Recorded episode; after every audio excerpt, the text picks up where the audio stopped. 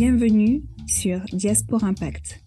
Diaspora Impact, c'est le podcast qui va à la rencontre des porteurs de projets entrepreneuriaux ou associatifs à impact socio-environnemental. Le point commun de ces porteurs de projets, ils sont tous et toutes issus de la diaspora africaine et ont monté un projet sur le continent. Je m'appelle Lucie Zonza. Après avoir aidé une dirigeante d'association franco-congolaise à communiquer sur son projet sur les réseaux sociaux, j'ai eu envie d'entendre le récit de ces optimistes qui mettent leurs compétences au service d'une transition juste sur le continent. Monter un projet d'entreprise ou d'association entre l'Europe et l'Afrique représente de nombreux défis. Financement, gouvernance, stratégie. Face à ces questionnements, les porteurs de projets apprennent sur le tas. Ça passe ou ça casse.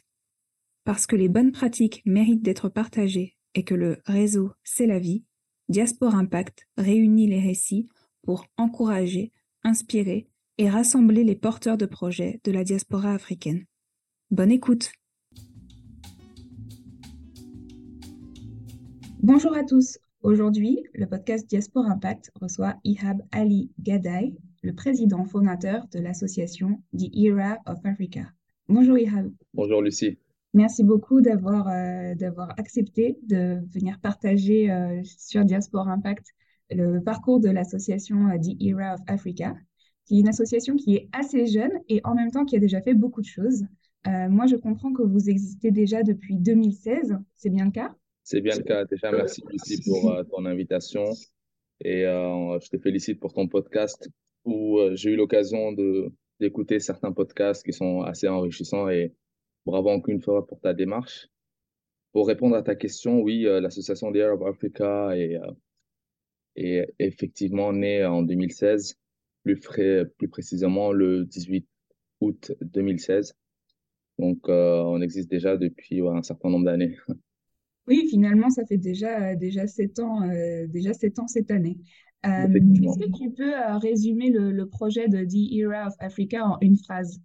Bien sûr. Alors, euh, The Era of Africa est une association qui est partie d'un constat. Donc, à l'époque, je me souviens, il y avait une sorte d'effervescence autour de l'Afrique, d'ailleurs qui n'a pas baissé. Hein. Aujourd'hui, on est en plein dedans encore. Une effervescence sur, oui, le continent de l'avenir, beaucoup de conférences dans plein d'universités sur l'Afrique, etc., etc. Et je me disais, bon, nous, en tant qu'étudiants, qu'est-ce qu'on peut faire? Parce que tout simplement, généralement, la réponse, c'est de dire, OK, bah, moi, je fais mes études, je termine mes études et je participerai au développement de mon continent plus tard ou de mon pays. Et euh, je trouvais ça assez lointain quand même à l'époque. Donc, je me disais, bon, euh, comment on peut agir et qu'est-ce qu'on peut faire concrètement? Et donc, je me suis un peu renseigné et euh, j'ai vu les recommandations de la Banque africaine de développement, donc la BAD, mhm. qui, dans l'un de ses rapports, indiquait que pour euh, contribuer au développement en Afrique, il fallait essentiellement agir dans quatre domaines, donc l'éducation, l'agriculture, l'énergie et les nouvelles technologies. Donc, très simplement, on a suivi les recommandations de la BAD. Donc, j'ai lancé cette association-là pour œuvrer principalement donc au développement du continent africain en mettant en place des projets qui s'insèrent dans ces quatre domaines. Donc, principalement, le but de l'association, c'est de mettre en place des projets de développement en Afrique. Maintenant, pour ce qui est des modes d'action, tout simplement, comme je l'ai dit, hein, lancer un projet, donc euh, être à, à l'œuvre même du projet, le concevoir et le réaliser, ça c'est un de nos modes d'action.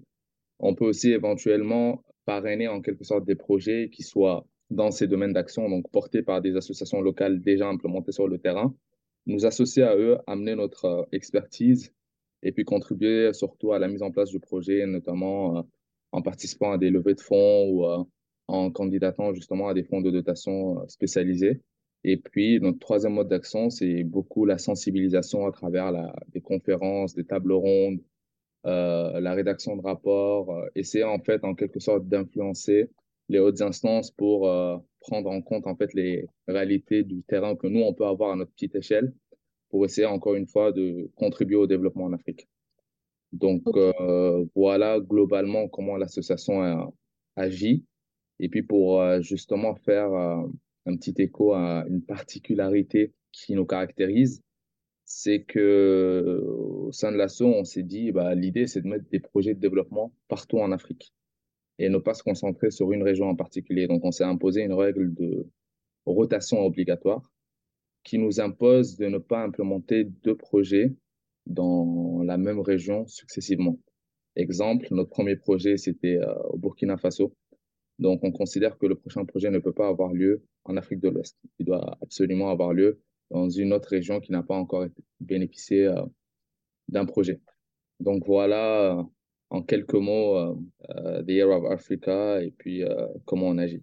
Merci beaucoup pour cette, euh, cette description. Je pense que ça permet en fait de, de comprendre ce dont on va parler euh, aujourd'hui de manière extensive. On va bien sûr revenir sur le projet qui euh, a été développé au, Burkina Faso durant notre conversation. Mais pour revenir sur les débuts, j'aimerais savoir en fait, est-ce que dès le début le projet était très concret? Est-ce que toi c'est la première fois que tu avais, tu créais une association où tu portais un projet de développement de projet justement en fait Comment est-ce que ça t'est venu concrètement les différentes étapes, en fait, euh, juste la constitution de l'association, trouver des personnes, euh, créer des liens, contacter les, bonnes personnes pour pouvoir mettre les projets? En fait, sur le concret, euh, est-ce que c'était la première fois pour toi ou bien est-ce que tu avais eu déjà en fait des expériences qui t'ont donné rapidement les clés pour concevoir les débuts en fait de l'association? Alors effectivement, c'est vrai que avant de me lancer dans euh, la, création de The Aero Africa, concrètement, je n'avais pas forcément une, une expérience dans une association en particulier. Euh, or, celles euh, qui nous sont en quelque sorte imposées euh, du fait qu'on soit dans tel ou tel master, dans telle université, etc. Mais euh, moi, j'expliquerai ça tout simplement par mon parcours euh, moi, je suis quelqu'un qui, est né en Égypte, qui a grandi euh, 7 ans au Tchad, 7 ans en Libye, 5 ans en Égypte. J'ai fait 6 mois en Tunisie, 3 mois au Sénégal. Donc, j'ai beaucoup euh, voyagé en Afrique et j'ai toujours été dans des lycées français. Je dirais peut-être que ça remonte même à certaines expériences qu'on qu'on avait eues à l'époque au lycée français euh, du Caire, précisément, où, à travers une association en particulier, on menait des actions donc, euh, c'était des actions euh, un peu à but euh, caritatif. Je, je dirais peut-être que ça va de là, mais au-delà de ça, j'ai toujours été entouré aussi de beaucoup de personnes dont l'objectif final était de contribuer au développement en Afrique. C'est un peu quelque chose qui m'anime. Quand on regarde mon parcours académique aussi, on viendra, on regardera que c'est beaucoup axé sur l'Afrique. Donc, pour moi, c'était juste une, une question de, de période Là, il y avait une effervescence en particulier, donc euh, mm. ça a commencé à remonter en nous tous. Et puis, il y a eu une rencontre aussi en particulier avec euh, une personne à l'époque qui s'appelle euh, Eladj, euh, qui était très motivé aussi euh, pour justement se lancer sur un, un projet. Et donc, j'étais vraiment entouré de personnes, pas que lui d'ailleurs, hein, mais des personnes comme Cher, qui est aujourd'hui responsable du pôle juridique, Alex Aokosa aussi, qui est toujours dans notre association, donc, un certain nombre de personnes, un certain nombre d'amis aussi qui étaient autour. On était tous dans la même démarche de vouloir faire quelque chose, mais concrètement ne pas savoir. Et moi, j'avais déjà cette idée qui germait en moi de pourquoi pas lancer une association. Donc après, je pense que tout simplement, euh, pour passer de l'idée à l'action, il faut juste euh, déjà beaucoup de motivation, mais surtout être prêt à se dire que euh, y a des obstacles et en aura beaucoup. Avoir le courage de se lancer, mais bon, ça, ça, ça, ça allait de soi pour nous mais surtout être prêt à encaisser et continuer à poursuivre. Parce que c'est ça peut-être le, le, plus grand défi. Donc, euh, on va dire c'est un alignement de circonstances qui ont fait que je me lance avec les gens qui étaient avec nous à l'époque. Et c'est ça qui expliquerait peut-être que euh, voilà, la situation elle a eu un, un, développement qui, pour certains, est fulgurant, pour d'autres, est peut-être normal. Mais euh, je pense que c'est surtout beaucoup de détermination et beaucoup de travail collectif parce que tout seul, on fait absolument rien. Mm. On peut avoir une très belle idée, etc. Et tout, si autour, on n'a pas les personnes qui suivent, bah, c'est compliqué. Ça ne peut pas réussir. On va en parler des, des personnes parce qu'en fait, euh, souvent dans les associations, euh, enfin souvent, j'ai pas les chiffres. Euh. Ce que je peux voir, c'est que souvent dans les, donc souvent quand même, dans les associations, euh, il y a des personnes qui vont être tête de pont et qui vont mettre une énergie folle, des Mhm. personnes qui soutiennent mais qui ont moins de temps, et d'autres personnes qui disent qu'elles peuvent soutenir mais qui finalement n'arrivent pas à y consacrer du temps. Et bon, après, voilà, je- cette, euh, cette typologie peut être challengée, mais en tout cas, ça, je pense que on peut s'y retrouver. Et euh, je, je me demandais justement, donc tu as cité quelques noms de personnes. euh, d'après toi, euh, donc par rapport à, à votre expérience euh, au début, globalement, de quel type de rôle euh, vous, vous aviez besoin et en fait, qui a fait quoi d'une certaine manière, disons entre le tout début euh, de Mhm. l'association Oui, et, euh, disons, le lancement du projet au Burkina Faso. Donc, on va parler tout à l'heure, comment est-ce que vous vous êtes organisé. je sais que tu as participé à des conférences parce qu'en fait, l'association a aussi un volet think tank. Euh, Mhm. en fait, voilà, qui, qui a fait quoi euh, globalement? En fait, je, je pose les questions parce bien que sûr, en échangeant avec euh, des personnes sur euh, le projet du podcast et de manière générale sur euh, le fait de porter un projet. Quand on a, quand ça vient pas aussi naturellement que pour toi de monter un projet, les gens se disent, mais comment je vais faire pour tout faire tout seul? bien sûr, poser la question de peut-être juste en fait s'allier avec d'autres personnes. Et au moment de s'allier avec d'autres personnes, ok, mais pour leur demander de faire quoi en fait? toi, exactement. comment est-ce que tu as su déléguer certaines choses? Alors, c'est une très bonne question. Euh, c'est vrai que l'avantage que moi j'avais en particulier, c'est que j'avais déjà une vision pour l'association. Et le deuxième avantage que j'avais, c'est que cette vision était partagée par toutes les personnes qui ont intégré l'association par la suite. Donc ça, c'est, je pense c'est un point quand même très important parce que si dès le départ, on n'adhère pas forcément à, à l'idée ou à la vision globale, je pense pas qu'on peut faire un long chemin ensemble. Donc ça, pour moi, c'est primordial. Ensuite, ce qui se passe, c'est que les personnes s'agrègent autour de quelque chose qui est nouveau, une nouvelle dynamique. Euh, moi, je, pense que particulièrement, on a beaucoup bénéficié de cette effervescence qui euh, tournait autour de l'Afrique, des questions africaines, etc., etc. Et c'est vrai que aussi, il y a certains aspects du projet qui ont été améliorés par euh, des personnes qui ont intégré. Je pense notamment à un très bon ami à moi qui s'appelle Baha. On était au lycée français du Caire en- ensemble. Grâce à lui, par exemple, un de nos pôles a changé d'appellation. Et justement, ça a permis d'améliorer le projet. Je prends aussi peut-être l'exemple de Cher. Cher, c'est un, un avocat qui est aussi responsable de notre pôle juridique. C'est avec lui, par exemple, qu'on a passé des nuits et des heures à rédiger nos statuts, euh, nos règlements intérieurs, notre charte éthique.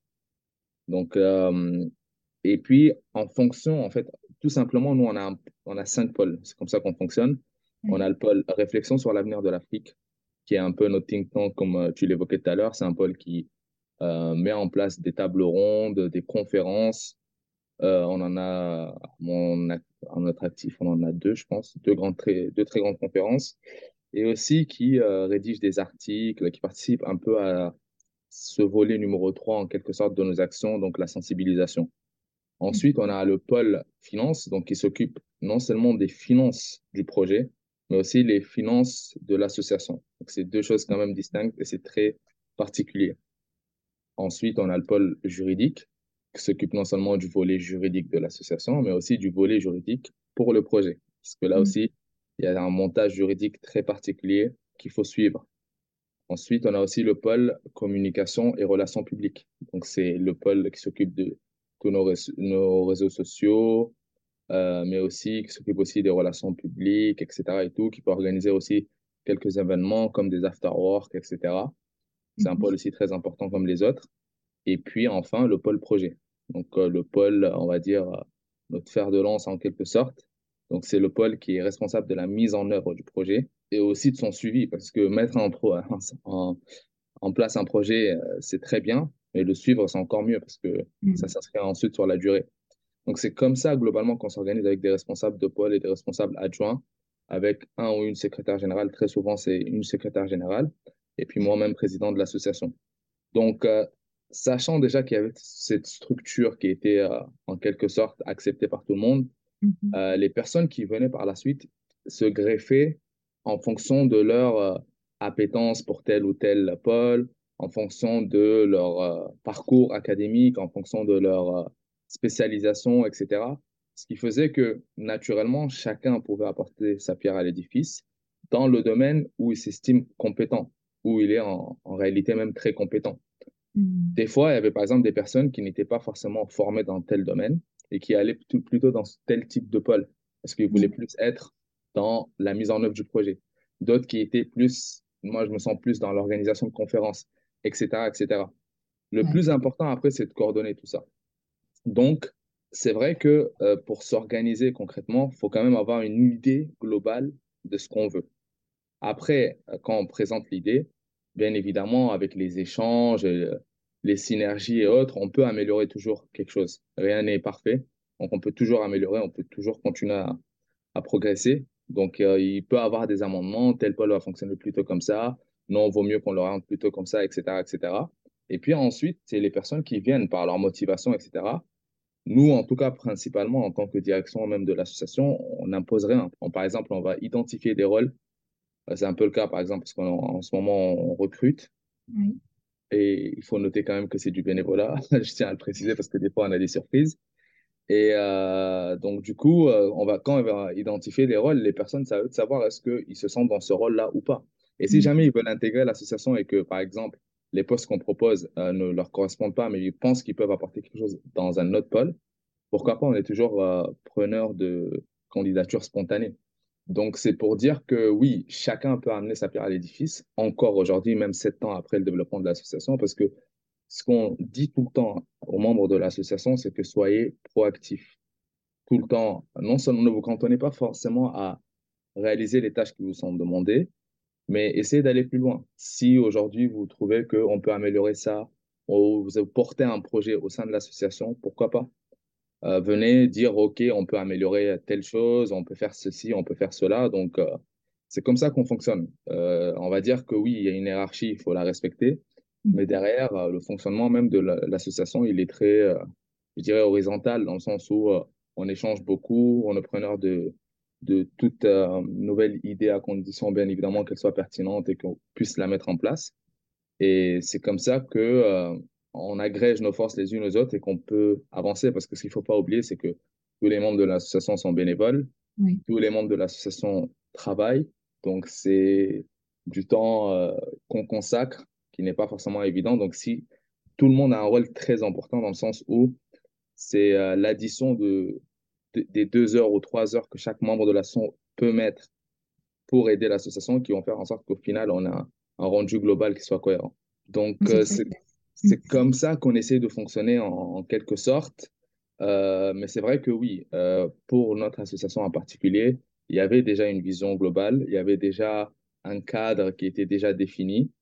Les personnes peuvent d'abord, avant d'adhérer à l'association, euh, en quelque sorte, euh, doivent d'abord adhérer à l'idée. Donc, adhérer à l'idée et une fois à l'intérieur, pourquoi pas améliorer euh, ou changer le fonctionnement de tel ou tel pôle sur proposition, bien évidemment. Et puis, on est tous au service de l'efficacité. Donc, demain, s'il y a une idée qui rend les choses plus simples et plus efficaces, ça sera automatiquement adopté. Et puis, il n'y aura même pas besoin d'aller jusqu'à une assemblée pour valider, par exemple, telle ou telle décision. Donc, je pense que c'est comme ça qu'on fonctionne, c'est comme ça qu'on a toujours fonctionné. Et puis, c'est vrai ce que tu disais, mais juste pour revenir rapidement sur la typologie des personnes euh, sur, euh, dans, pour une association. Oui, on a différents types de personnes. On a les personnes qui, vont, qui sont très bons dans leur rôle et qui vont se cantonner à leur rôle là. Et c'est très bien parce qu'au moins, on sait que ce qui leur a demandé est fait. Il y en a qui sont au-delà de leur rôle très proactifs, toujours dans la proposition de nouvelles idées, qui se challengent eux-mêmes, qui challengent les idées que qui sont déjà euh, sur place. Donc, euh, ça aussi, on a besoin aussi de ce type de personnes-là. Et puis, euh, il y a des personnes qui sont très, très polyvalentes, c'est-à-dire que sont capables de travailler aussi bien dans un pôle qui est responsable de la mise, de, mise en œuvre du projet que dans un pôle qui va être dans la finance, que dans un autre pôle. Donc, il y en a qui sont très flexibles, très polyvalents. Donc, on a besoin de tous ces rôles. Donc, et puis, il y a des... C'est pour ça que nous, en quelque sorte, on s'est organisé en disant, quand vous êtes membre, on a une sorte de différentes catégories par rapport à l'association. Ce qu'on appelle membre actif, c'est un membre qui est dans l'association, qui est dans un des pôles, forcément qui a un rôle et qui a euh, des missions qu'il doit accomplir. Ça, c'est un membre actif. Il participe aux réunions euh, de l'association, que ce soit en conseil élargi ou que ce soit en assemblée générale extraordinaire ou ordinaire. Quand on est responsable, on participe aussi à des conseils restreints. Donc ça, c'est un membre actif, concrètement. On peut aussi avoir ce qu'on appelle un membre bienfaiteur. Un membre bienfaiteur, c'est en quelque sorte une sorte de donateur qui, et ça, ce qu'il faut noter, c'est que les membres actifs ont une cotisation annuelle dont ils doivent s'acquitter.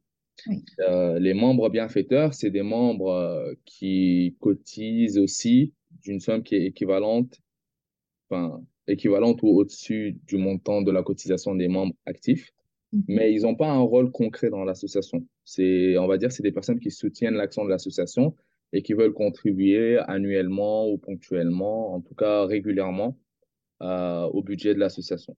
Et puis, on a aussi les, en quelque sorte les adhérents qui, eux, ne sont pas obligés de s'acquitter en quelque sorte d'une euh, d'une cotisation, mais euh, qui soutiennent en quelque sorte l'association, qui aiment bien les actions de l'association, qui partagent les événements, qui like sur les réseaux, etc. Donc, c'est des soutiens, mais qui ne sont pas forcément euh, impliqués en termes de cotisation et autres. Mais c'est des personnes qui nous soutiennent quand même. Donc, euh, sachant ces différentes catégories-là, il faut compter aussi que dans les membres actifs, bon, ça c'est plutôt, on va dire, informel, on peut catégoriser les gens en fonction de euh, quel est leur rôle dans l'association, comment ils veulent que leur rôle apparaisse. Le, soit ils sont dans le minimum requis, soit ils sont au-delà. Et puis, je pense que ça fonctionne un peu partout comme ça. Oui, donc en fait, euh, donc pour résumer, donc, euh, il y a la vision et il y a aussi une manière de voir les choses très, très structurées avec différents types de membres. Et j'imagine que cette différence, au moins entre membres actifs et membres bienfaiteurs, figure dans les statuts c'est des statuts. Bien sûr, bien sûr, effectivement, ouais. C'est le cas. On reconnaît les juristes de formation. oui, tout à fait. Oui. juridique dans l'association, je pense que c'est pas partout comme ça. Donc, on, voit que le droit, le droit a, a une place qu'il mérite. Totalement. Et puis, on a beaucoup de juristes dans l'association, carrément. Vraiment beaucoup. C'est hein. sûr que les choses sont euh, carrées ou au moins on essaye de faire en sorte que les choses soient carrées. Et ensuite, ça, c'est pas forcément dans les statuts, mais juste avoir en tête que toutes les personnes ne vont pas contribuer de la même manière et puis adapter en fait ce qu'on leur demande en, fonction.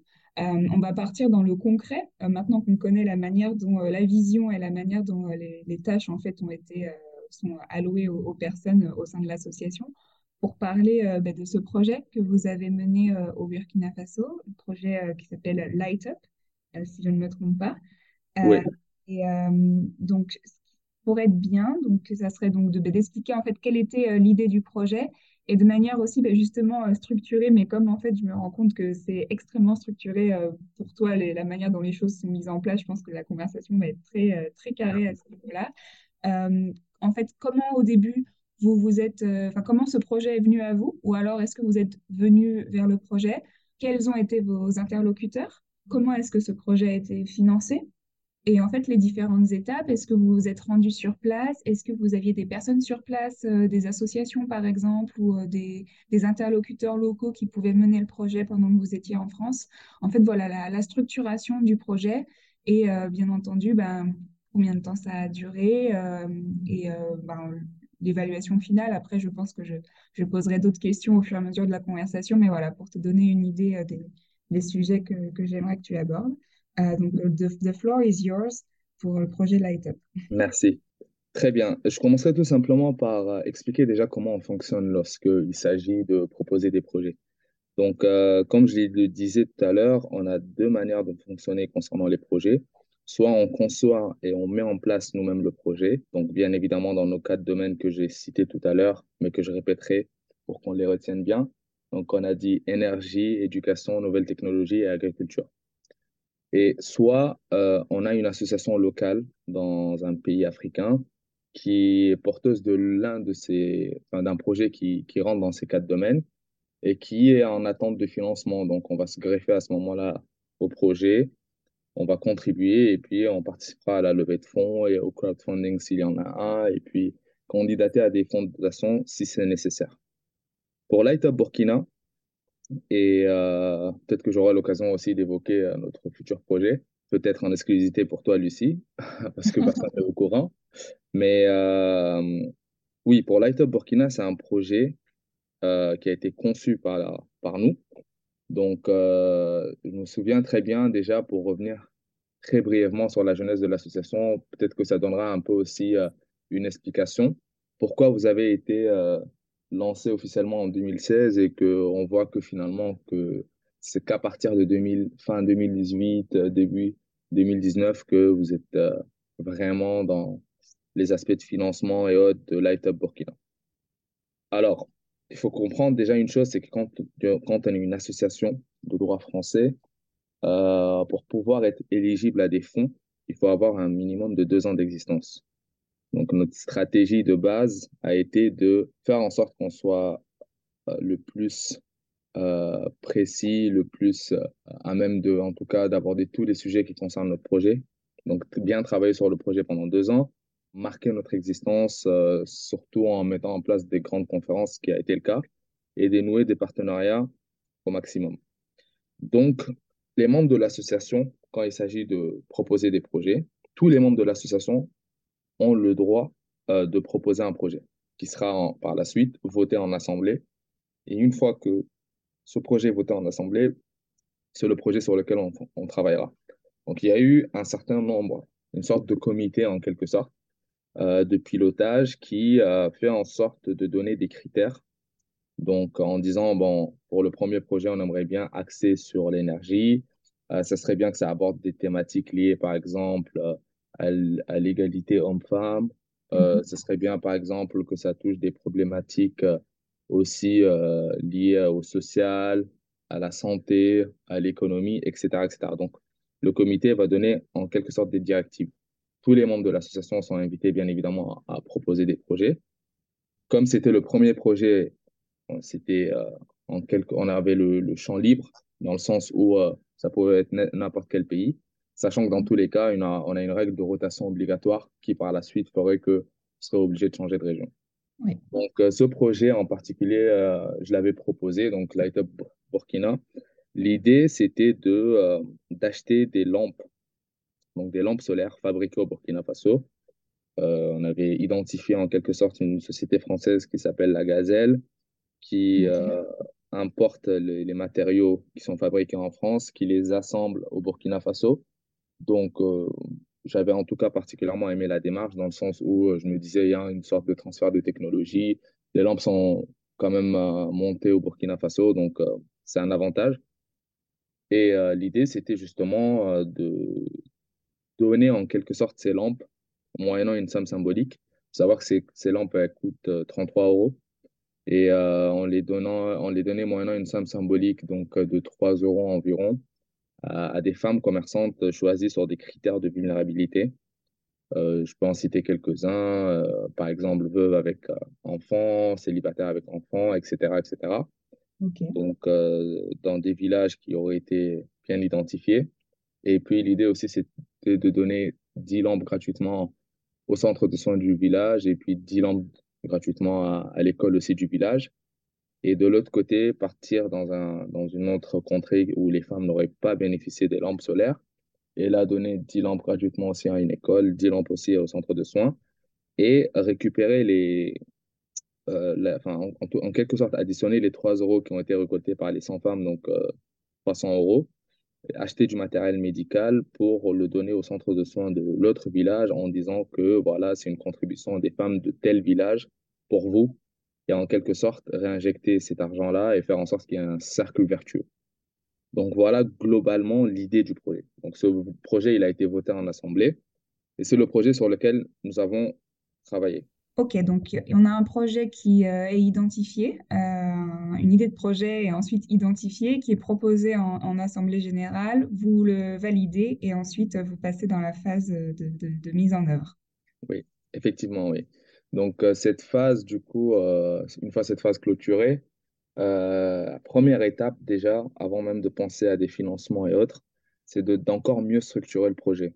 C'est-à-dire que confronter le projet qui est en quelque sorte une idée et euh, à une réalité de terrain. Et ça, c'est pour moi une phase cruciale parce que suite à cette phase, on aura vraiment les contours du projet. Donc, la première chose que nous avons tenté de faire, c'est euh, de nous rapprocher d'une association euh, locale qui puisse faire une sorte de prospection pour nous.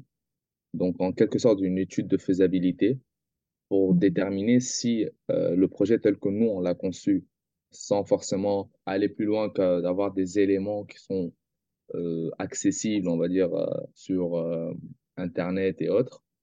et éventuellement même sur des rapports et, et, des études, confronter du coup cette idée de projet-là à la réalité du terrain.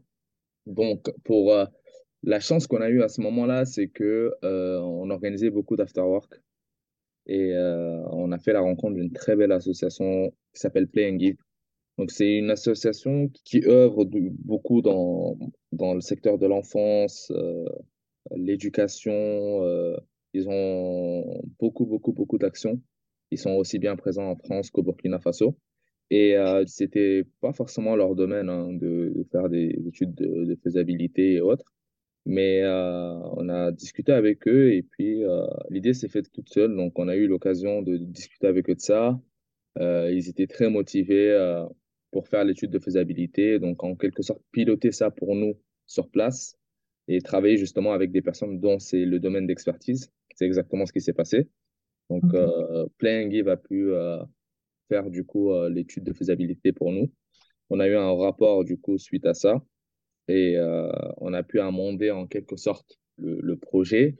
On avait vu que c'était le besoin était quand même réel. Donc, euh, nous, en quelque sorte, on s'est cantonné au nombre de lampes qu'on avait donné parce que c'était, on pouvait pas, en tout cas, aspirer à demander plus pour un premier projet, notamment en fonds de dotation et autres. Ça nous a permis de calibrer le projet, d'identifier les villages, d'identifier les, les, bénéficiaires. Euh, donc, c'est une phase cruciale, mais en tout cas qui nous a permis vraiment de euh, matérialiser concrètement le projet. Donc, cette phase-là, c'est grâce à Playing Give qu'on a, que nous avons pu la réaliser. Et à partir de là, ce qui nous restait à faire, c'était surtout de penser justement au financement du projet. Donc, euh, au-delà du financement de projet, Parallèlement, Paul Projet mettait en place en quelque sorte une stratégie donc de mise en place du projet, donc les différentes phases, euh, imaginer euh, comment on va mettre ça en place. Mais en même temps, euh, c'était la période où il fallait monter les, les dossiers de candidature. Donc, c'est quand même quelque chose d'assez volumineux. Il y a beaucoup de justificatifs qui sont demandés.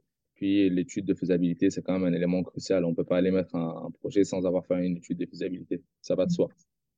Donc, euh, parallèlement à ça, ce qu'on faisait aussi, c'est qu'on se disait, bon, euh, le temps que on monte les dossiers et qu'on les soumette à, à, des fonds de dotation qui vont ensuite instruire ces dossiers et puis nous rendre une décision qui peut être favorable ou défavorable, euh, ce qu'on peut faire, c'est aussi euh, organiser des campagnes de crowdfunding. C'est ce que nous avons fait. Euh, organiser aussi quelques événements où on peut vendre des, des, des petites choses, etc., pour financer le projet. Là aussi, euh, c'est quelque chose qu'on a pu faire. Vous avez aussi... vendu quoi euh, comme petite chose? Des, ventes de crêpes? Non, c'était quoi? Exact. Bah oui, clairement, c'était des, ventes crêpes? de crêpes, de gâteaux. Ah, euh, je me rappelle, c'était, je pense, à la cité universitaire internationale de Paris. Oui, euh, c'était des fois, oui, c'était surtout ça, c'était de la nourriture. Quoi. Donc, euh, globalement, c est, c est, ça a marché, ça a bien marché. Ça a marché. Vous avez monté, vous avez réussi à lever combien en termes de fonds? C'était ce, que, ce dont vous aviez besoin, un peu plus, un peu moins? Si globalement, on a réussi quand même à faire, on va dire que le projet, euh, c'est un projet qui nous a coûté euh, aux alentours de 10 000 euros. Et on a réussi grâce non seulement au crowdfunding, mais aussi aux ventes qu'on a organisées. Mais aussi, des fois, pendant les afterworks aussi, on, demandait à ceux qui voulaient donner, bah, quelque sorte de contribuer, quoi. Mm -hmm. Et euh, on a aussi, par la suite, vraiment vers la fin, organisé un vernissage dont, euh, avec un certain nombre d'artistes d'art contemporain. Et euh, l'entrée, elle était sur euh, libre participation, sachant que cette participation servait à financer, financer le projet. Donc là aussi, c'était un franc succès. Et puis, grâce à tous ces petits événements et au, à la grosse campagne de, de crowdfunding qu'on a organisée, on a pu, je pense, récolter 4000 euros. Ah oui, oui, super. Ouais. Après, 4000 euros, c'est pas en une année qu'on les a récoltés quand même. C'est euh, sur un an, un an et demi. D'accord, ouais, c'est bon. Et, euh, et du coup, ça, ça me permet du coup de faire une transition aussi sur le financement. Mmh. Euh, en quelque sorte, le financement aussi, on l'a obtenu grâce à un certain nombre de soutiens parce que on avait organisé une conférence à l'époque à la Sorbonne sur les énergies renouvelables en Afrique. Et on a eu euh, l'occasion d'inviter euh, le président du syndicat des énergies renouvelables, euh, M. Jean-Louis Ball, que je remercie encore une fois pour son implication pour ce projet-là. Parce que il a, il a été tout cas très ravi de savoir qu'on portait un projet de ce type. Il a gentiment proposé de, de nous aider, de même devenir parrain de l'association. Il nous a recommandé au fonds de dotation de la filière énergie renouvelable qui s'appelle Synergie solaire. Et grâce à cette recommandation, on a pu du coup candidater parmi tant d'autres associations. Et euh, ça nous a permis d'être financé à 60% du, du projet, donc 6 000 euros. Donc, euh, c'est globalement comme ça qu'on a réussi à financer le projet. Mais une fois aussi, encore une fois, qu'on a non seulement les finances qui sont déjà réunies, enfin, les, les, le budget qui est réuni, euh, si, euh, y a d'autres défis, en fait. Chaque, chaque étape, quand elle se clôture, il y a d'autres défis après qui se présentent. Et après, c'était le défi de la mise en œuvre. Donc, euh, ce défi-là, c'était un défi quand même immense parce qu'on arrivait dans une période 2020. Donc, je vous rappelle, 2020, c'était l'année du Covid. Ah oui. Donc, euh, je me souviens, euh, encore une fois, que Jean-Louis Ball nous a invités du coup au colloque du, au 21e colloque du syndicat d'énergie renouvelable où j'ai eu l'occasion de, de, prendre la parole. C'est une très bonne occasion pour nous parce que on a pu parler de l'association, des projets de l'association lors d'un très grand colloque où il y avait des très grands décideurs de très grandes entreprises, euh, des membres du gouvernement, des ministres et autres. Donc, euh, ça nous a permis de mettre en lumière un peu le, les actions et puis surtout parler des, problématiques qui, nous portaient à cœur. Et suite à ça, normalement, quelques semaines après, on devait partir euh, au, Burkina, au Burkina Faso pour mettre en œuvre le projet. Tout était prêt.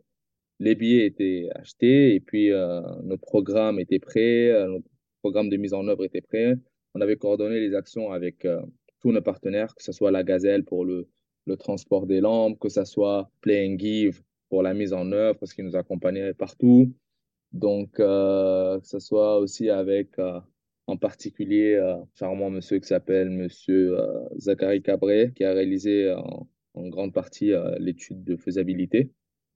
Donc, euh, pour sa connaissance de terrain. Donc, tout était prêt, mais malheureusement, on a dû tout annuler. Enfin, on n'a pas eu le choix en quelque sorte. Nos billets ont été mmh. annulés et euh, ça a dû reporter le projet.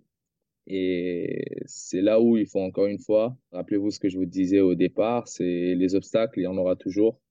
Il faut juste être prêt à accepter déjà qu'il y aura des obstacles. Et surtout, le plus important, c'est de se relever juste après et de se dire que très bien, comment on peut rebondir?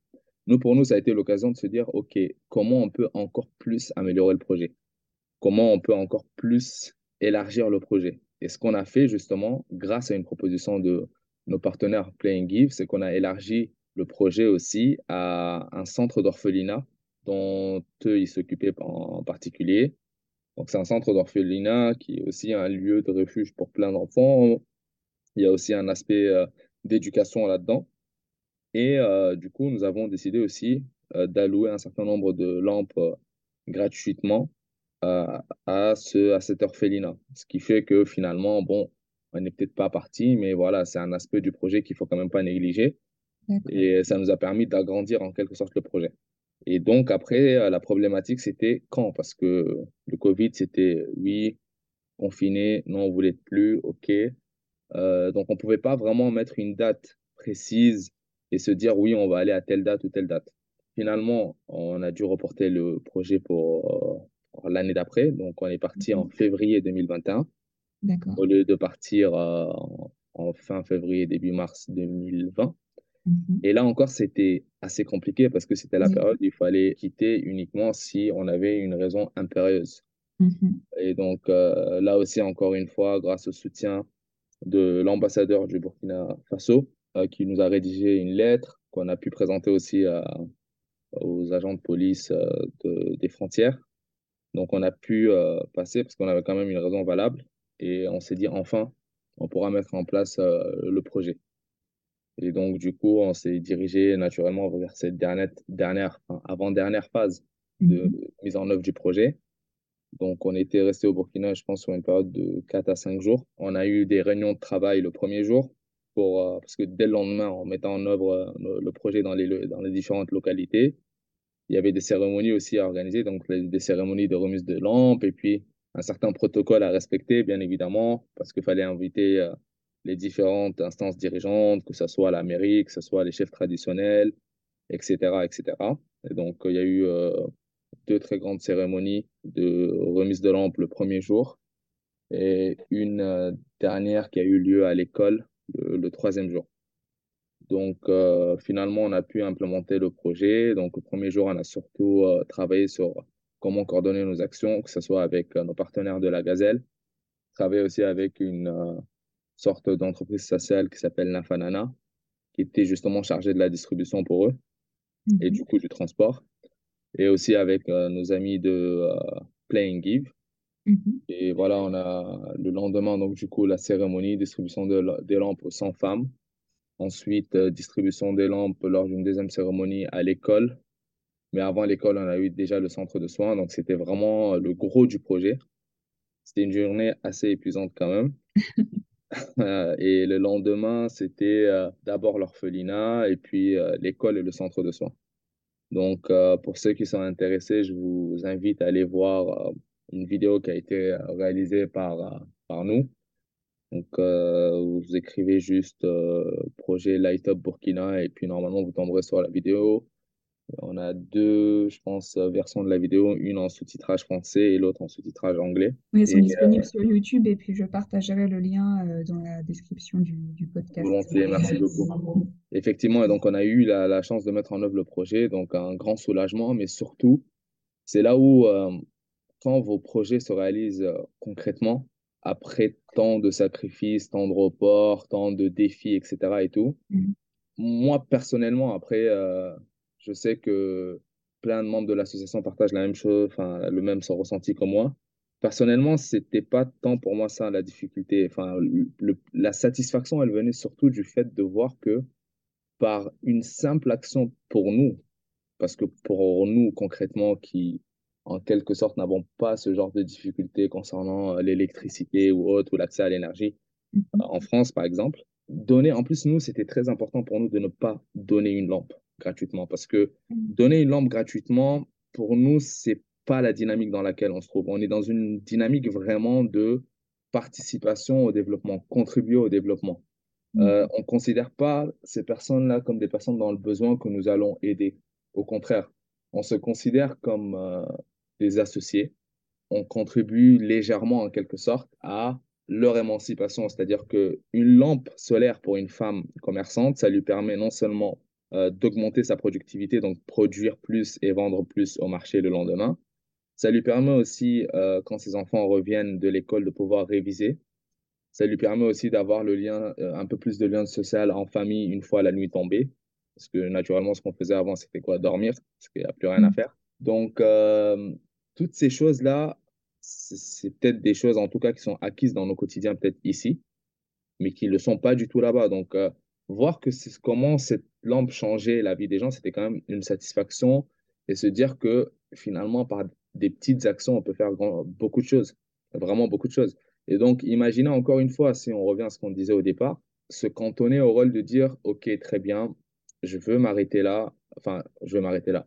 Je vais euh, attendre de terminer mes études, de travailler, et ensuite, je vais peut-être euh, participer au développement de mon continent, par exemple. Je pense pas que c'est réaliste parce que chaque période de nos vies a forcément des nouveaux défis auxquels on doit s'adapter. Et donc, naturellement, on doit se rattacher aux indispensables. Et naturellement aussi, un projet qu'on n'a pas entamé, il ne nous engage pas comme un projet qu'on a entamé très tôt. C'est pour ça qu'il y a un certain nombre de membres de l'ASSO qui ont, à l'époque, quand on avait commencé, on était pratiquement tous étudiants. Mhm. Aujourd'hui, la majorité travaille. Il y a encore quelques étudiants, bien évidemment, mais Il La majorité travaille, mais ça leur tient quand même beaucoup à cœur parce que c'est quelque chose qu'ils ont commencé en étant étudiants.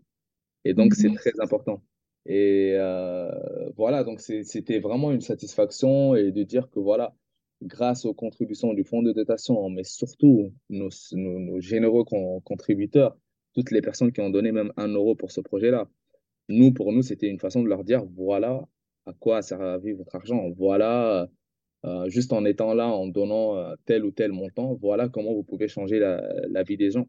Et dans un sens qui est positif, dans un sens qui n'est pas, oui, on aide les gens, mais dans un sens où euh, on donne un petit coup de pouce à des gens qui vont se développer par eux-mêmes. Ils n'ont pas besoin de nous, en quelque sorte, pour se développer. Là, c'était Mhm. juste un petit coup de pouce, un, un petit, euh, en plus, un, un petit coup de pouce qui n'est pas gratuit, parce que c'est quand même une contribution qui est calculée par rapport à leur pouvoir d'achat et qui est importante. Et au final, on l'a quand même réinjecté en achetant du matériel médical à, un centre de soins qui est, qui est un peu plus loin. Donc, en quelque sorte, l'argent ne fait que se réinvestir lui-même. Donc, une fois rentré, donc c'était une période assez importante pour nous. C'était un soulagement d'avoir mis en place ce projet-là. Et puis, on était déjà sur non seulement euh, penser le prochain projet, mais mmh. surtout le suivi. C'est quand même la phase la plus importante, le suivi. Donc, le suivi, on a eu l'occasion de le mettre en place à travers notre partenaire aussi, euh, Zachary Cabré, qui s'est chargé de l'étude de faisabilité. D'accord, ça c'est quelqu'un qui est sur place ou euh, Exactement, c'est quelqu'un qui est sur place qu'on a connu grâce à Play and Give. Donc, le lien, c'est quand même Play and Give.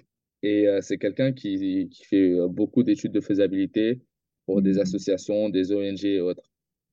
Il a une grande connaissance du terrain parce que c'est des localités dans lesquelles il a grandi, etc. Donc, euh, il a beaucoup de facilité justement à, à pouvoir en tout cas s'insérer et puis euh, naturellement euh, poser des questions parce que c'est pas évident d'aller dans telle ou telle communauté et poser des questions sur des éléments quand même qui sont importants et assez confidentiels et privés pour que mmh. nous, ça nous permette d'identifier en tout cas les besoins ou les personnes en tout cas à cibler. Quoi. Donc, cette étude de faisabilité aussi, elle a été réalisée donc, euh, sur l'année 2021. Et euh, fin, fin année 2021, début 2022, on a eu les retours qui sont très, très positifs. Et ça fera déjà justement l'objet d'une publication très prochainement. Donc, j'en parlerai pas davantage, mais je dirais que nos actions sont concrètes et puis en quelque sorte, elles ont porté leurs fruits. Et normalement, ça ne devrait pas s'arrêter là parce qu'il y aura certainement une deuxième ou une troisième phase de, de, suivi parce que les lampes aussi, ils, elles ont des garanties. Euh, s'il y a des problématiques, il faut pouvoir les, les remonter. Et c'est quelque chose sur lequel notre, partenaire aussi, la Gazelle, s'est engagé. on les remercie pour ça. Et donc, on a quand même un bon service après-vente qui, qui, nous permet en tout cas d'inscrire notre action sur la durée. Oui, c'est rassurant. C'est pas un projet en fait où vous donnez, euh, enfin d'ailleurs vous donnez pas, vous, fournissez un produit et ensuite vous partez, vous revenez plat, vous puez et vous savez pas en fait comment le produit est utilisé. Exactement. C'est aussi, je pense, rassurant pour les personnes qui ont, donné en fait, euh, que ce soit le fonds de dotation ou des donateurs euh, individuels, de se dire bon, voilà, je sais à quoi mon argent a servi et donc sur au moins un ou deux ans pour voir vraiment s'il y, y, a des effets concrets. Bien sûr. Euh, la, la, publication dont tu parles euh, est réalisée euh, avant que le podcast sorte. C'était notre, notre entretien sorte. N'hésite pas à le partager, comme ça je le mettrai aussi. Bien sûr, avec plaisir. De, nos échanges. Donc, en fait, en, gros, le, projet est mis en œuvre en 2021. Vous avez eu des retours là ces deux dernières années et vous allez pouvoir le diffuser. Il y a aussi le documentaire qui, qui permet de, revenir en fait sur le projet qui, est disponible sur YouTube. Là, en, 2023, vous en êtes où? Alors, euh, ce qu'il faut noter, c'est qu'on a eu une longue période d'absence-présence. Euh, Je vais appeler ça absence-présence parce qu'on était quand même physiquement présent et avec quelques réunions qui ont quand même eu lieu. Mhm. Euh, en 2022, oui, c'est un peu le, le, le contre-coup, on va dire, de tout ça. C'est-à-dire que toutes ces années de travail, enfin le soulagement. Et puis, on était encore une fois en train de sortir de la phase Covid qui, euh, qui, était assez problématique parce que nous, euh, on avait un rythme assez effréné en termes de réunions. On se voyait régulièrement et puis tout cet élan a été coupé en quelque sorte. Donc, 2022, euh, c'était un peu, un peu une année blanche, on va dire, dans le sens où on n'a pas eu beaucoup d'activités. Il y a plein de changements dans les vies de plein de personnes de l'association des évolutions de carrière, des évolutions de vie, etc. et tout, qui ont fait que l'engagement ne pouvait pas être à 100%, ce qui est tout à fait compréhensible. Et ça, ça concerne bien évidemment tous les membres de l'association, moi le premier. Donc 2022, euh, c'était un peu une année où euh, voilà, on faisait des actions en quelque sorte, mais nos, les personnes qui nous suivent ou les personnes qui nous soutiennent n'étaient pas forcément au courant parce que euh, on n'était pas à 100% dedans. Mais depuis fin 2022, début 2023, on a on a reconstitué les effectifs. Euh, euh, voilà, il y a des membres euh, actifs qui sont devenus finalement adhérents, d'autres qui sont devenus finalement membres bienfaiteurs. Et puis, on, a, on s'est regroupé sur un noyau dur pour se relancer. Mais ce qu'il faut pas, enfin, l'avantage, c'est que nous, on est toujours dans, dans une perspective un peu, on va dire, anticipative, dans le sens où déjà dès 2021, à partir du moment où on avait mis en œuvre notre projet, on avait déjà sélectionné un projet en assemblée. Donc, sélectionner déjà le futur projet. C'est ça l'avantage et c'est peut-être ça qui nous a permis, en quelque sorte, une année blanche, donc 2022. Et euh, je pourrais peut-être te l'annoncer ici en exclusivité, c'est qu'on euh, on aura un projet qui aura lieu euh, dans une autre région très prochainement. On, on, y travaille, on est justement à un stade très avancé. On va dire qu'on est dans la phase un peu d'étude de faisabilité avec l'association locale avec laquelle on va travailler. Mm-hmm pour euh, éventuellement commencer à candidater à, des fonds de dotation. Très probablement, ça sera notre fonds partenaire qui est Synergie Solaire, encore une fois. Et il y aura forcément aussi des campagnes de crowdfunding parce que c'est un gros projet qui va aussi bien être dans le secteur de l'agriculture et l'énergie euh, l'énergie euh, aussi. Donc, ça, ça sera aussi un projet qui touchera les femmes principalement, mais aussi d'autres structures certainement. Et euh, on va vous réserver l'annonce du pays euh, prochainement aussi. Mais voilà, donc c'est un projet sur lequel on travaille. Il y aura bientôt des à suivre. Affaires à suivre, exactement. Il y aura des grandes annonces. Peut-être aussi le, lieu fera l'objet d'une devinette, qui sait, parce qu'on a un Polcom qui, qui a des, beaucoup d'idées. Donc, euh, je préfère ne pas empiéter sur leur domaine d'action, sinon oh, je vais me faire taper sur les doigts. Oui, oui, bah, je, comprends tout à fait et j'ai hâte d'en savoir plus. Je vais guetter, guetter euh, les, les actualités de The Year of Africa sur, sur vos réseaux sociaux euh, que, qui seront partagés bien sûr dans la description euh, du podcast également. on a abordé, je pense, l'impact positif, ou en tout cas ce qui est de l'impact social des, du projet Light Up.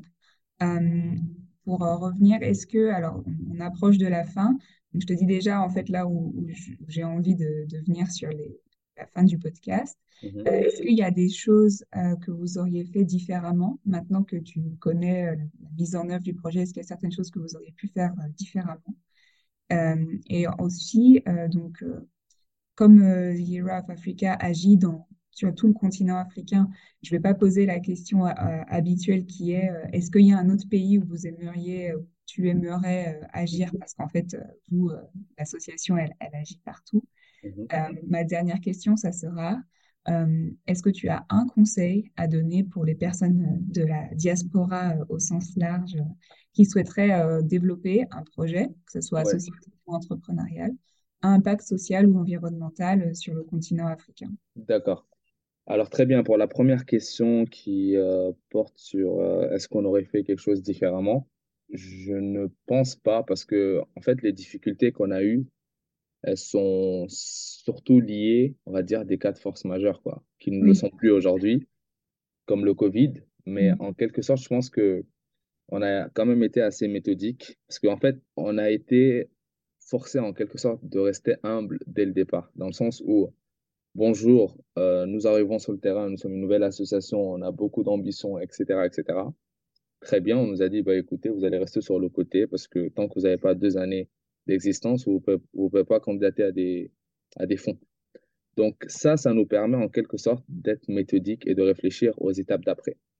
Et je pense que cette période-là, quand même, était nécessaire pour nous, pour bien nous structurer, pour savoir, avant de mettre le pied dans quoi que ce soit, avoir étudié les impacts de ce qu'on ce qu'on allait avoir, en tout cas comme action, est-ce que c'était un impact positif, négatif, comment on devait s'y prendre, etc. etc. Mhm. Donc, je pense que cette période de deux ans où on ne pouvait pas candidater nous a permis justement d'être très méthodique et d'avoir les actions d'une manière euh, assez logique, ce qui fait que ce que je peux dire tout simplement, c'est que je pense qu'on a quand même respecté un certain nombre de choses dans l'ordre et qu'on n'a vraiment pas de choses à se reprocher, en tout cas de, de, ce, point de vue-là. Après, bien évidemment, on peut toujours s'améliorer, on peut toujours euh, évoluer. Ce qui est sûr, c'est qu'aujourd'hui, l'expérience qu'on a eue avec, cette, euh, avec ce projet Light Up Burkina va beaucoup nous servir sur le prochain projet. Euh, en termes de mise en œuvre, en termes de, de budgétisation, c'est sûr que ça va changer parce que sur le terrain, par exemple, on s'est rendu compte que euh, la délégation que, qui est partie sur place n'était pas assez suffisant parce qu'on on avait tous, on jouait tous en tout cas le rôle de deux ou trois personnes. C'est-à-dire qu'on était, c'était vraiment pas suffisant. Après, c'est quand même un, voyage d'affaires euh, intense. très intense, très très intense. Et puis, euh, du coup, c'est quelque chose qu'il va falloir, pour lequel enfin, il va falloir y remédier prochainement et le prendre en compte dans le budget. Et par exemple, quelque chose qui pour moi aujourd'hui euh, est essentiel, en fait, je dirais que par rapport à notre approche du projet, on n'a pas grand-chose à se reprocher, mais une fois qu'on a mis en œuvre ce projet-là, on sait qu'il y a des choses en termes de budget qu'il faut prévoir autrement. Exemple, il faut absolument que dans nos futurs projets, qu'il y ait un budget très grand qui soit prévu pour le, pour le suivi. Parce que on avait prévu un budget, mais pas réellement, parce qu'on s'est surtout concentré sur l'action de mmh. mener à bien le projet, qui était quand même immense, l'achat des lampes, etc., etc. Mais le suivi, quand même, c'est une phase très importante qu'on va désormais maintenant incorporer avec un budget sur des années dans euh, nos euh, candidatures pour des financements. Et puis éventuellement aussi avoir une plus grande délégation, quitte à ce que ça soit plus cher, donc euh, quitte à ce qu'en en fait on réunisse tous les budgets justement pour, pour y aller. Donc voilà, ça c'est des, des, éléments qui sont surtout liés à notre descente sur le terrain en quelque sorte, qui doivent euh, fortement être améliorés. Mais dans l'approche, je pense qu'on est dans la bonne euh, méthodologie. Et sur le conseil?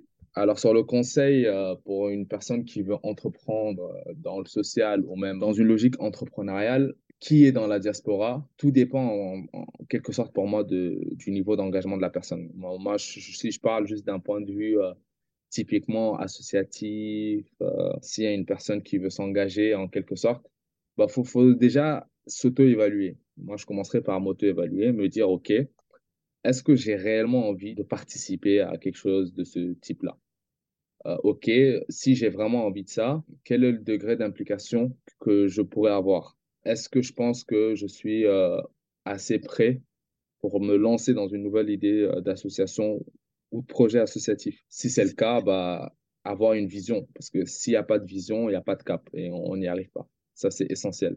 On ne peut pas venir dire Ah, ok, très bien, je vais juste faire une asso pour euh, aider les gens en Afrique. Ça ne veut rien dire déjà, pour commencer, pour avoir un cadre bien concret et essayer aussi de voir autour, est-ce qu'il n'y a pas une association qui fait déjà ce que je fais? Donc ça, pour moi, c'est important. Déjà, le, travail sur soi, pouvoir déterminer quel est l'objectif et avoir quand même un cap, une vision. Parce que sans ça, on ne peut pas aller très loin. Et encore une fois, s'entourer des bonnes personnes, ça, ça va, ça va de soi. Parce qu'il faut avoir les personnes motivées qui, qui aident et qui font en sorte que le projet avance. Parce que tout seul, on n'avance pas. On peut être euh, un génie, on a la meilleure idée sur Terre, etc. Et tout, tout seul, on ne fait rien. C'est un travail collectif. Et encore plus dans ce type d'action, c'est un travail collectif qui a un but social. Donc, euh, c'est très bien de, c'est très important de savoir bien s'entourer. Et puis, à partir de là, je pense que ce qui reste, c'est de savoir, OK, est-ce qu'il y a une association, par exemple, qui mène déjà les actions que, que j'aimerais bien porter? OK, bah, très bien. Est-ce que je peux m'engager avec cette association-là? en intégrant l'association, pourquoi pas, euh, en participant aux, aux, campagnes de crowdfunding qu'ils organisent, en participant à leur action, pourquoi pas? Ou est-ce que j'ai une idée euh, d'une association qui est bien déterminée, qui veut simplement agir dans un pays, dans un truc en particulier, que j'ai vu que personne ne, faisait, euh, ne le faisait déjà. Donc, tout simplement réfléchir à ce projet-là, réfléchir à l'association, s'entourer des bonnes personnes, avoir un cap, une vision et puis se lancer et puis se dire toujours tout simplement qu'il y aura chaque jour des obstacles, il y aura toujours des défis. Et à ce moment-là, il va falloir s'accrocher à son cap et à la vision qu'on a toujours eue dès le départ. Parce qu'autrement, ça ne fonctionne pas. Il faut savoir aussi être patient. Faut savoir aussi accepter que on ne soit pas forcément dans la même dynamique. Moi, il y a des jours où j'ai des idées où euh, même des membres de l'association vont me dire que je suis fou. et deux, trois semaines après, ils vont me dire Ah, mais c'est incroyable, tu avais raison. Ou peut-être que deux, trois semaines après, c'est moi qui me dis, ah, effectivement, j'étais vraiment fou. On n'est pas encore prêt.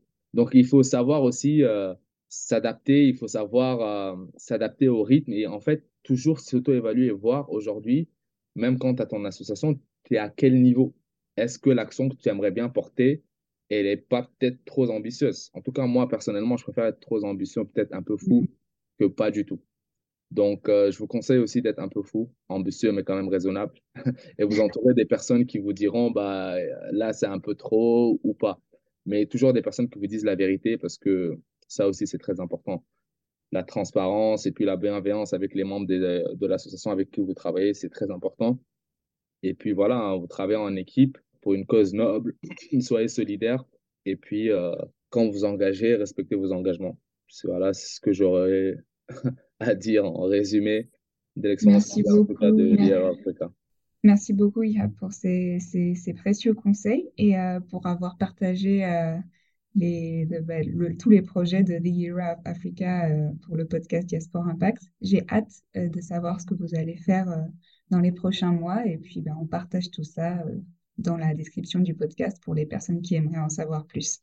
je t'en prie, Lucie. Merci beaucoup. merci pour ton invitation et puis encore une fois, merci pour ton podcast parce que je pense que c'est une très, très bonne initiative et je t'encourage à, à, à, persévérer et à continuer dans ce sens parce que c'est nécessaire. Et je pense que ça, ton accent, peut-être que tu t'en rends même pas encore compte, mais ça, ça va aider beaucoup de gens. Et je pense que c'est un très beau partage d'expérience. Merci à toi. À bientôt. Merci. À bientôt.